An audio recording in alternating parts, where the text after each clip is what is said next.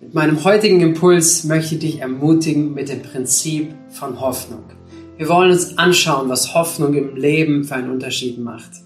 Hey, wir sehen das in Filmen, wir sehen das in Büchern. Ich weiß nicht, ob du jemand bist, der gerne Filme schaut, Hollywood-Filme. Vielleicht bist du jemand, der gute und gerne Romane liest. Dann gibt's immer auf jeden Fall so eine rote Linie. Man liest über eine Person, über eine Hauptfigur, die durch ihr Leben äh, geht und durch viele Herausforderungen geht, durch Schwierigkeiten geht und meistens durch echt so Situationen, wo, wo eigentlich nur noch Hoffnung trägt, dass es irgendwann besser ist, dass irgendwann der Durchbruch kommt, dass irgendwann äh, wirklich das erlösende Moment in dem Film oder in dem Buch durchkommt. Und wir, wir lieben solche Filme, weil wir auch vor allen Dingen davon ausgehen, gerade bei Hollywood-Filmen, dass am Ende doch ein Happy End ist dass am Ende alles gut wird, dass am Ende der Durchbruch geschafft ist. Ähm, oder in einem Buch, das am Ende irgendwo wie dieses Prinzip von Hoffnung gegriffen hat. Und oftmals geht's, geht's mir so, vielleicht dir auch, dass wenn du so einen Film geschaut hast, wenn du so ein Buch gelesen hast, dass du am Ende in dir so ein bisschen von diesem Prinzip Hoffnung mitnimmst. Nämlich, dass du sagst, okay, wenn das die Person in dem Film erlebt hat oder in dem Buch, äh, und es am Ende gut geworden ist, dann wird es in meinem Leben auch gut. Dieses Prinzip von Hoffnung, ja, es ist etwas, das ich nicht aufgeben brauche. Es ist etwas, das ich erwarten kann, dass es nochmal zum Guten sich verändert in meinem Leben. Dass vielleicht doch noch die Person, mein Partner, mein Traumpartner irgendwie um die Ecke kommt oder meine Situation, meine Finanzen sich ordnen, dass Ordnung hineinkommt, dass die Karriere funktioniert, was auch immer. Aber wir nehmen oft aus solchen Momenten das Prinzip Hoffnung mit, was uns vielleicht die nächsten paar Tage und paar Wochen vielleicht auch begleitet ähm, nach so einem Film oder nach so einem Buch. Das Prinzip von Hoffnung. Das Prinzip von Hoffnung ist real. Es hat Unglaubliches bewirkt, auch wenn man historisch Dinge anschaut, wenn man sieht, wie Menschen durch Situationen hindurchgegangen sind. Und das Prinzip von Hoffnung ist ja nicht etwas, was man sich, worauf man sich darauf vorbereitet, ähm, und, sondern, sondern es ist etwas, was entweder da ist in der Situation, die schwierig ist, die herausfordernd ist oder nicht. Aber es macht so einen großen Unterschied, Prinzip von Hoffnung. Es gibt einen Satz über Hoffnung, der geht wie folgt. Das heißt, der Mensch kann 40 Tage ohne Nahrung leben. Er kann vier Tage ohne Flüssigkeit, ohne Wasser leben. Er kann vier Minuten ohne Sauerstoff leben und doch keine vier Sekunden ohne Hoffnung. Das Prinzip von Hoffnung ist so wichtig in unserem Leben, dass es vorhanden ist. Und die Wahrheit ist, wenn du in dein Leben reinschaust, in mein Leben, wenn ich da hineinschaue, dass wir in der Gefahr stehen, unsere Hoffnung an verschiedensten Dingen festzumachen. Dass wir sie an Finanzen vielleicht festmachen, sagen, okay, wenn meine Finanzen das und das Level erreicht haben, dann bin ich stabil, dann bin ich sicher, dann passiert mir nichts in meinem Leben, das gibt mir Hoffnung oder in Beziehung und Netzwerk und Menschen, die in meinem Leben sind, vielleicht Freunde, mit Leuten Kontakte ich habe, vielleicht auch Social Media, dass ich mit so und so vielen Leuten befreundet bin, das gibt mir eine Sicherheit, eine Stabilität. Ich bin irgendwer und ich bin nicht alleine, sondern es sind solche Momente, wo wir vielleicht Hoffnung rein investieren. Vielleicht ist es deine Gesundheit. Sagst du, ich werde alles dafür tun, dass meine Gesundheit, mein Körper gesund ist, dass ich fit bin. Das ist mein Prinzip Hoffnung. Weil wenn das in Ordnung ist, dann geht's mir gut, dann wird's, dann wird meinem Leben gut gehen. Verschiedenste Dinge, worauf wir unsere Hoffnung bauen können. Und die Wahrheit ist allerdings, dass alles, worauf wir in dieser Welt unsere Hoffnung bauen, dass nichts davon allem stabil ist. Das wenigste haben wir tatsächlich wirklich in der Hand. Und dennoch bauen wir oftmals auf solche Prinzipien unsere Hoffnung. Und ich möchte dich nicht ermutigen, ach, keine Hoffnung zu haben, das, das hilft nichts, sondern ich möchte dich ermutigen, deine Hoffnung zu setzen auf das, was wirklich Hoffnung gibt. Ich habe gemerkt in der Vorbereitung auf diesen Impuls, dass ich ähm, auch selber in meinem Leben feststelle, wo es wo es Probleme gibt, wo es Herausforderungen gibt, wo Baustellen sind, wo, wo ich mir Dinge anders wünschen würde in meinem Leben, für mich selbst, wo Herausforderungen sind. Und dennoch, dass mir immer bewusst geworden ist, egal was auch immer da ist, egal ob ich Dinge gerade lösen kann oder nicht, ob ich für uns als Gemeinde denke und glaube und bete, was Gott tun kann, was Gott tun soll, durch jeden Einzelnen, durch uns gemeinsam. Und das sind manchmal solche riesengroßen Berge und Türme davon. Aber was mich doch nicht abhält davon, immer davon auszugehen, dass Gott einen guten Plan hat. am Ende steht irgendwie unter allem immer wieder drunter, ich habe Hoffnung darauf, dass Gott nicht zu spät kommt. Ich habe Hoffnung, dass Gott was Gutes angefangen hat, dass Gott Gutes vorbereitet hat und dass am Ende es gut sein wird. Wisst ihr, und das Prinzip von Hoffnung, was ich entdecken durfte in mir, das wünsche ich dir, das wünsche ich jedem Einzelnen von uns. Und zwar in all unserem ganzen Leben, dass wir, dass wir nicht auf Umstände oder von Umständen abhängig sind, ob politisch alles in Ordnung ist, ob Beziehungen immer alles in Ordnung haben, ob sogar Gott so ist, wie wir wünschen, dass Gott in unserem Leben wirken müsste, sondern dass wir wirklich eine Hoffnung fest haben, die über unsere Umstände, auch über momentane Situationen hinausgeht und tiefer ist. Und die Bibel beschreibt uns etwas. Sie beschreibt auch an Christen genau, dass wir unsere Hoffnung daran festmachen sollen und nicht in andere Dinge. Der Hebräerbriefschreiber schreibt an Christen, äh, an, an Christen, die in der zweiten Generation jetzt angefangen haben, ihren Glauben in Christus, in Jesus hineinzulegen. Die meisten von ihnen hatten Jesus nicht selbstständig gesehen. Sie kannten ihn nicht persönlich. Sie haben davon gehört, von Menschen, die mit Jesus unterwegs gewesen sind. Und sie haben das angenommen. Sie haben es aufgenommen in ihrem Leben. Genauso wie du und wie ich, wir haben Jesus auch nicht gesehen und dennoch davon gehört, davon gelesen in der Bibel und unser Vertrauen in Jesus gesetzt, dass er der Messias ist, dass er, dass er Gottes Sohn ist und dass er alles getan hat, damit Versöhnung zwischen uns Menschen und Gott möglich ist. Und so waren sie auch. Und sie haben schlechte Umstände erlebt. Sie haben konkret erlebt, wie, weil sie an Christus geglaubt haben, dass sie verfolgt wurden, dass sie getötet wurden, dass sie enteignet wurden, dass ihnen wirklich übel mitgespielt wurde. Und das war eine Realität, in die sie plötzlich hineinkamen. Sie waren herausgefordert, vielleicht auch ihr, ihr, ihren Glauben, den sie jetzt gelebt haben, über Bord zu werfen und zurückzugehen in ihre alte Vorstellung, ihr altes Weltbild und Menschenbild und ihre alten Denkenweisen wieder aufzunehmen und zu sagen, was soll's, das ist leichter, vielleicht wo wir herkommen, wie wir erzogen sind, wie wir geprägt sind, als, als wirklich an Jesus festzuhalten oder vielleicht auch wirklich Enttäuschung von Gott, weil sie erwartet haben, dass Gott Dinge tut und er hat sie noch nicht getan. Und so, so ist der Hebräerbriefschreiber, der sie anschreibt und ihn, ihn wirklich in ihre Situation hineinbegegnet und, und sie ermutigt, ihre Hoffnung nicht loszulassen. Ihre Hoffnung, die sie in Christus begonnen haben, gefunden haben, nicht loszulassen. Damit möchte ich auch dich ermutigen. Auch gerade wenn du erlebst vielleicht, dass in deinem Glaubensleben, in deinen Umständen, in deinen Situationen Herausforderungen sind und du drohst wirklich Hoffnung zu verlieren. Du sagst, hey, ich weiß nicht, ob irgendwas nochmal in meinem Leben funktioniert. Ich weiß nicht, wo Gott gerade ist. Ich weiß nicht, in meinem Beziehungsleben, in meinen, in meinen Vorstellungen, meinen Wünschen, meinen Träumen, meine Berufung vielleicht auch, sieht gerade nicht so aus, als wenn Gott durchkommt. Lass dich ermutigen, die Hoffnung nicht loszulassen, sondern mach die Hoffnung erst recht fest, ganz, ganz neu in Jesus. Lass sie neu in deinem Innersten wirken. Und der äh, Apostel, der den Hebräerbrief schreibt, Hebräerbrief schreibt, er schreibt es folgendes. Er sagt uns, diese Hoffnung, diese Hoffnung, die Jesus ist, in Hebräer 6, Vers 19, ist für uns wie ein sicherer Anker. Wie ein sicherer und fester Anker dieser, der hineinreicht bis ins innerste Heiligtum, in das Allerheiligste hinter den Vorhang im himmlischen Tempel. Dorthin ist Jesus uns vorausgegangen, um uns den Weg zu bereiten. Denn so wurde er zum obersten Priester nach der Art Melchisedeks, das heißt auf ewig. Und hier benutzt der Hebräerbriefschreiber ein ganz starkes Bild. Er sagt, Jesus, diese Hoffnung ist wie ein Anker. Ein Anker, der fest ist, ein Anker, der sicher ist. Und so ist ja ein Anker bei einem Schiff auch ein, ein, ein, ein nicht sichtbarer Teil des Schiffes meist, weil es unter Wasser. Er liegt auf dem Grund und mit einer Kette vom Anker geht es dann zum Boot. Aber dieser Anker ist so verankert in den Boden, so fest im Boden, dass das Schiff, was durch diese Kette gehalten wird, an diesem Anker, dass es sicher ist, egal ob es stürmt, ob es Wellen gibt, ob gerade klare Sicht ist oder nicht, sondern es ist festgemacht an diesem Anker und dieser Anker hält. Und er sagt uns, dir und mir, Herr Jesus ist so ein Anker. Er ist fest. Und wenn, wenn, wenn diese Hoffnung, diese Kette, wenn wir verbunden sind mit Jesus Christus, ist es wie eine feste Orientierung in unserem Leben.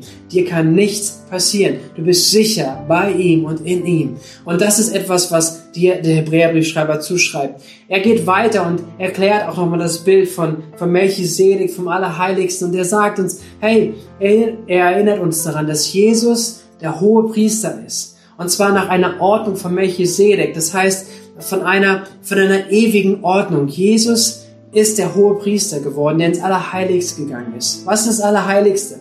Das Allerheiligste war immer wieder, war, war Gottes Antwort darauf, auf, auf, auf die Möglichkeit, nah bei den Menschen zu sein.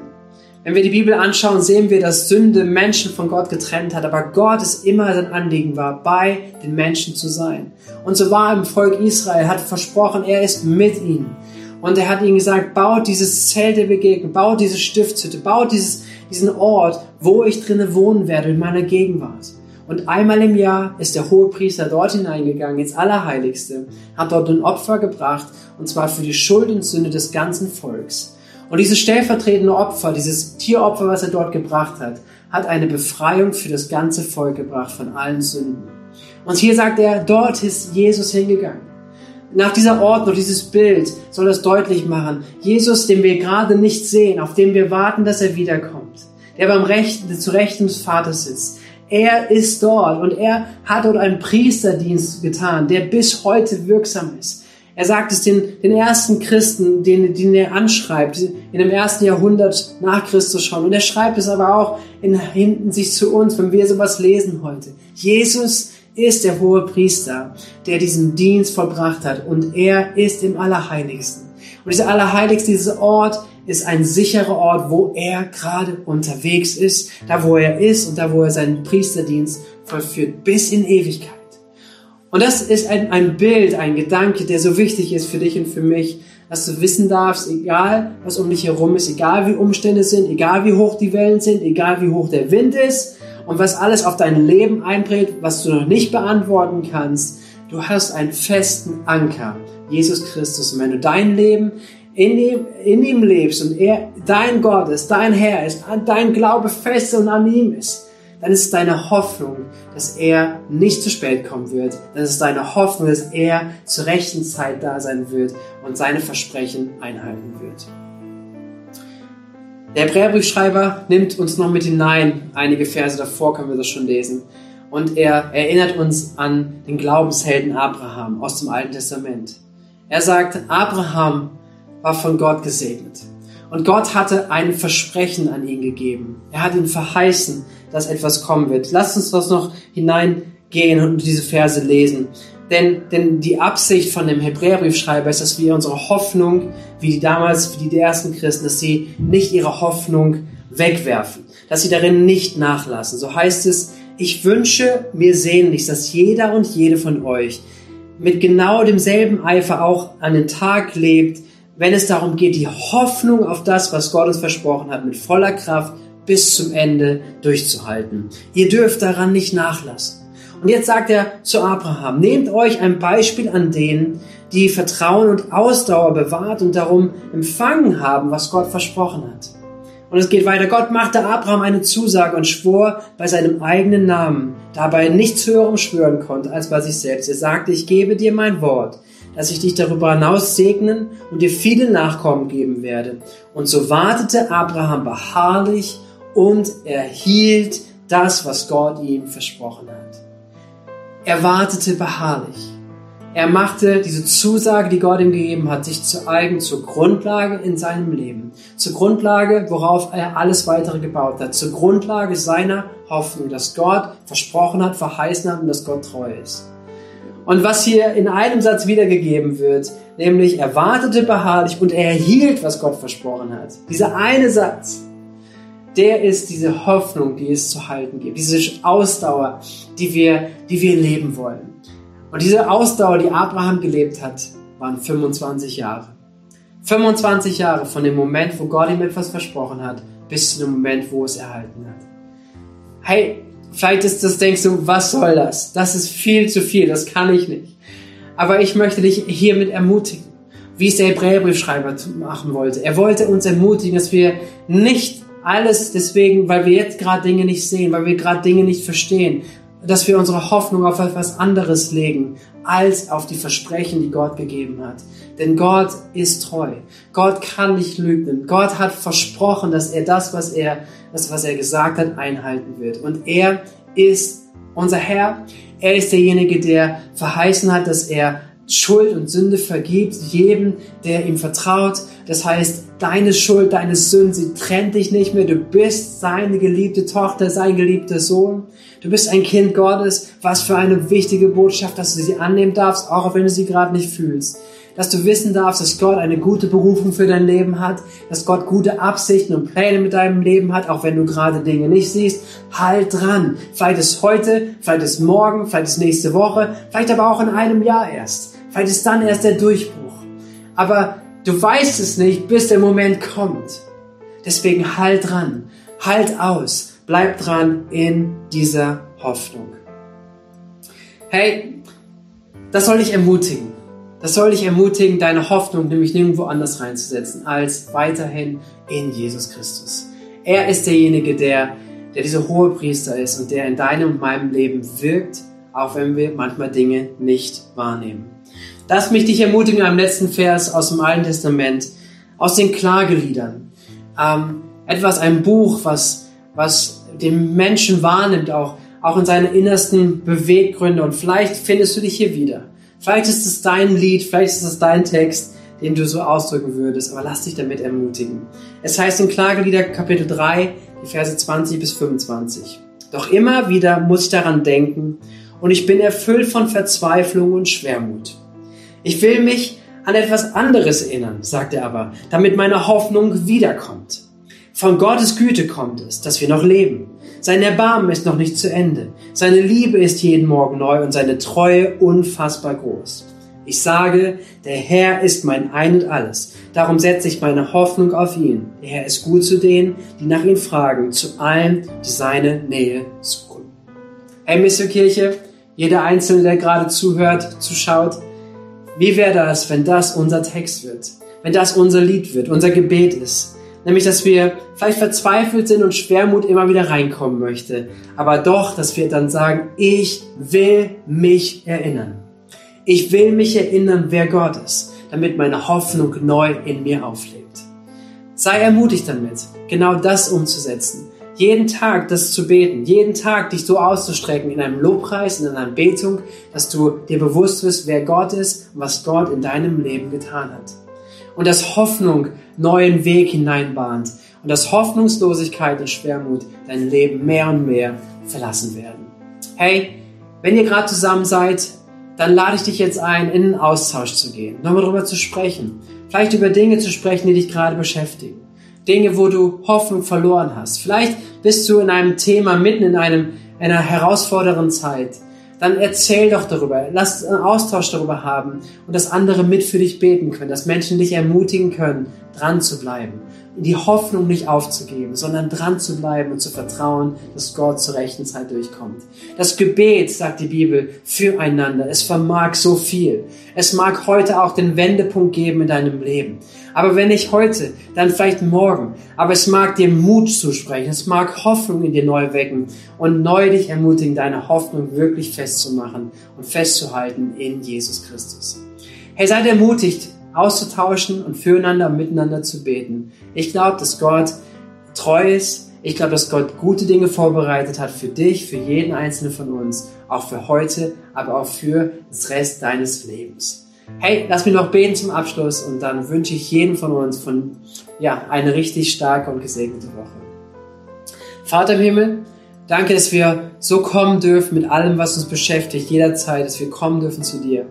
Danke auch, dass wir ehrlich sein dürfen, auch wo wir herausgefordert sind, da wo wir drohen, auch Hoffnung zu verlieren oder wo wir auch so unsere Hoffnung in falsche Dinge hineingesetzt haben.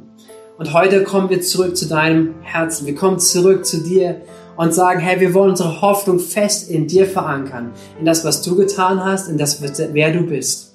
Und Gott, ich bitte dich, dass du heute Menschen neue Hoffnung ins Herz legst. Ich bitte, dass Menschen neu ihr ganzes Leben auf diese Hoffnung aufbauen können und dass Hoffnung ein Motor wird, eine Kraftquelle, dass gute Entscheidungen getroffen werden bis in eine Ewigkeit hinein. Herr Jesus, trag du durch, hilf du durch. Herr Jesus, gib Hoffnung, gib Freude hinein und lass uns erkennen, dass du gut bist, dass du treu bist und dass du zur rechten Zeit kommst, dass du derjenige bist, wer du sagst, wer du bist, dass du dein, deine Zusagen Ja und Amen sind. Segne jeden Einzelnen in einer richtig starken und gesegneten Woche. In Jesu Namen. Amen. Amen. Sei gesegnet.